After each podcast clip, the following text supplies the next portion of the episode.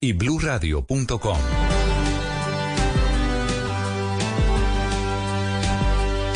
...953 Felipe, hay mucha polémica en redes sociales por una frase del presidente Petro en su discurso en la Universidad de Stanford. No sé si ha podido ver una cantidad de gente preguntándose qué quiso decir el presidente Petro.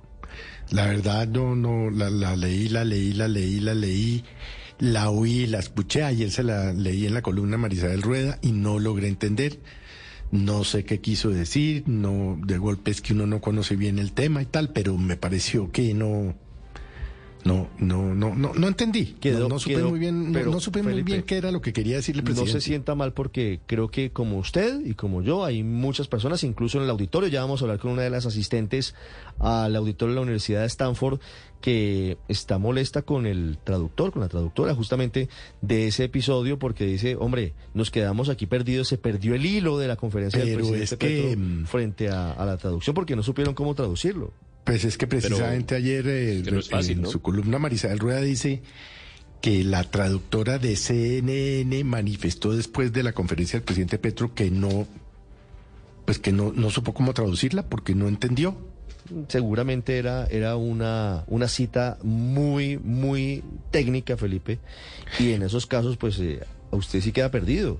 Obviamente no estamos hablando del caso de la traductora del caso de John Paulos, ¿no? No, no, no, esto es una traductora de Stanford, de la Universidad de Stanford.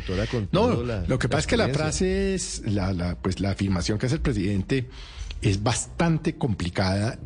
Tengo entendido que fue expuesta en algún momento por algún economista importante en el mundo y que no es una cosa que le ha salido de la, de la nada a, Petro. No, no, no, le tengo la historia, no es carreta. Camila Carvajal, ¿cómo es la historia? Y escuchamos al presidente Petro y escuchamos a todas las partes. Sí, señor. Mire, Ricardo, desde el fin de semana hay mucha polémica por lo que fue el minuto 32 de la conferencia del presidente de la República, Gustavo Petro, en la Universidad de Stanford la semana anterior.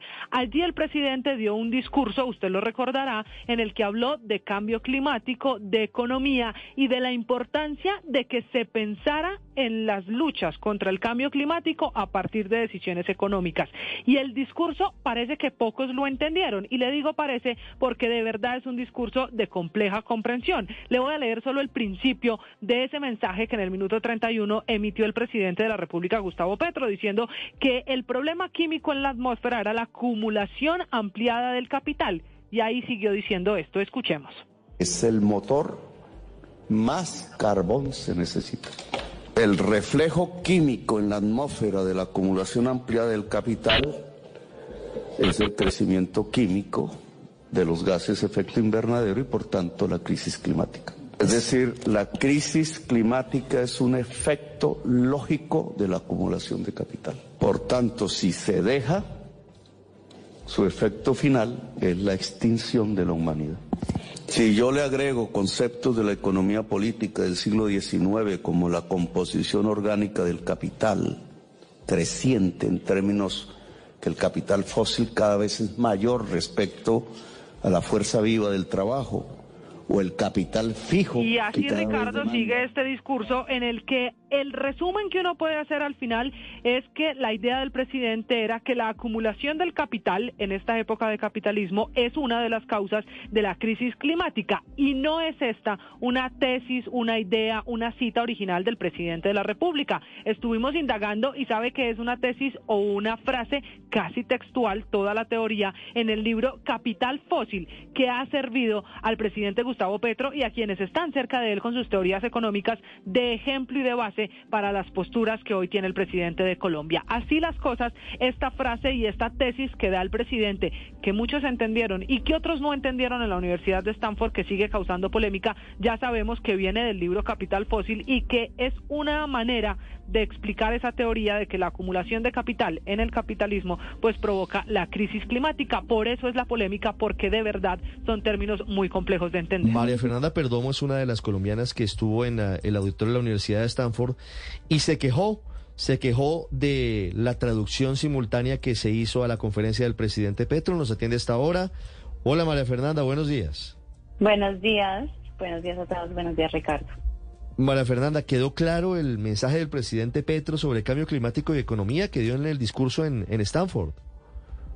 Sí, yo siento que el mensaje fue eh, muy bueno, especialmente eh, entendiéndose que fue para estudiantes de la Universidad de Stanford. Lo que yo tengo entendido es que la mayoría de los estudiantes que están presentes eran de la, de la Facultad de Economía y también pues habíamos personas de la comunidad. Entonces, eh, el mensaje de él fue un mensaje de una llamada de atención, de decir que la situación en este momento es crítica, que si no hay un cambio en estos momentos, no va a haber una, una solución, digamos que los... Eh, lo que se está haciendo en este momento no es suficiente y yo creo que él viene a Silicon Valley, a la Universidad de Stanford, de Stanford a, presentar pues este llamado de atención, que es importante. Claro, ah, llega y hace el llamado de atención del presidente Petro. ¿Qué tan cierta es la versión, María Fernanda, de que hubo problemas con la, con la traducción simultánea que se hizo? ¿Qué fue lo que pasó con la traducción del discurso del presidente? Es muy cierta. Mira, yo trabajé por 20 años en una universidad eh, pública aquí en California y yo hice muchos eventos en donde invitaba gente de la comunidad que no hablaba eh, perfectamente inglés y se hacían traducciones simultáneas. Entiendo como la Universidad de Stanford, con toda su capacidad eh, de todo, en todo sentido, no pudo prever que la mayoría de gente iba a hablar español, que el presidente iba a hablar español por lo que yo vi, digamos, entre el 25 y el 30% eran solamente personas que hablaban inglés.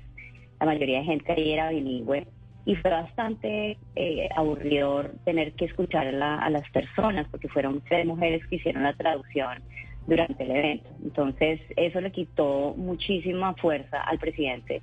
En realidad, yo eh, me sentí como en una cátedra magistral cuando yo estaba en el externado, más o menos eh, esa fue la sensación que yo tuve, pero pues la traducción le quitaba muchísima fuerza a lo que el presidente está diciendo y él, él como lo sabemos, eh, es una persona que tiene unos conceptos eh, críticos y, y elevados de, de como de la economía y también está en un espacio académico. Entonces él también está hablando pues para gente que entiende un lenguaje académico. Sí, por supuesto, eso es comprensible. María Fernanda, muchas gracias por contarnos su experiencia en, en la conferencia del presidente Petro.